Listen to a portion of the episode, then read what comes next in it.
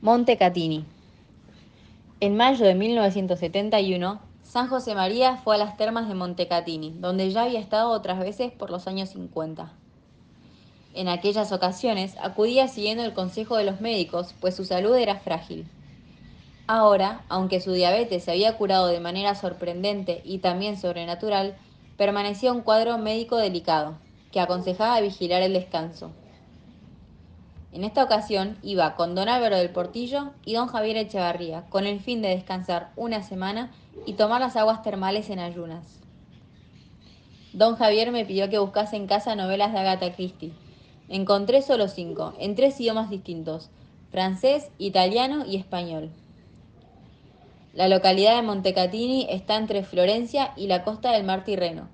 Mientras nos acercábamos al balneario, el padre me informó del plan que harían, del cual si quería yo podía prescindir, como habían hecho Armando Serrano y Jesús Álvarez Gazapo la última vez que habían estado allí. Le respondí que seguiría su mismo plan. Al día siguiente de nuestra llegada, llegamos, perdón, salimos temprano del Hotel Regina, atravesamos la calle y descendimos por una escalera hasta la entrada lateral del establecimiento termal Tetuccio. El padre me sugirió que conservase los billetes de ingreso porque podían servir para la historia. El ambiente del establecimiento me cautivó.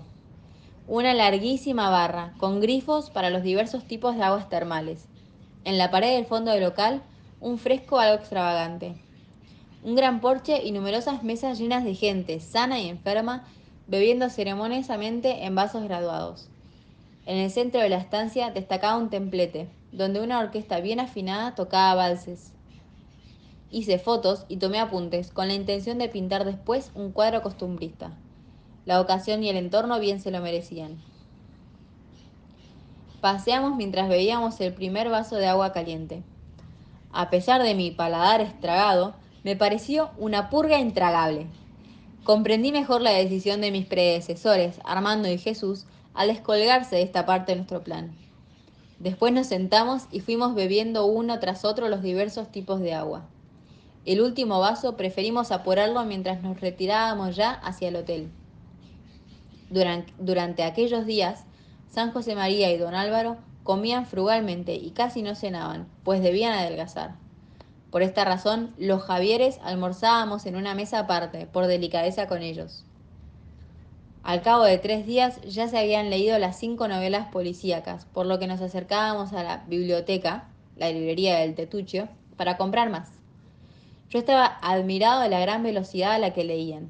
Además, pude comprobar que no hacían una lectura en diagonal, sino que se embebían de los más mínimos detalles. Durante aquella semana pinté varias acuarelas de los paisajes de los alrededores, rodeado de niños que curioseaban. También vino a verme el dueño del hotel, que era pintor y había compuesto la mayoría de los cuadros que decoraban el Regina. El padre, contacto, me advirtió que no criticase su arte aunque no me gustase.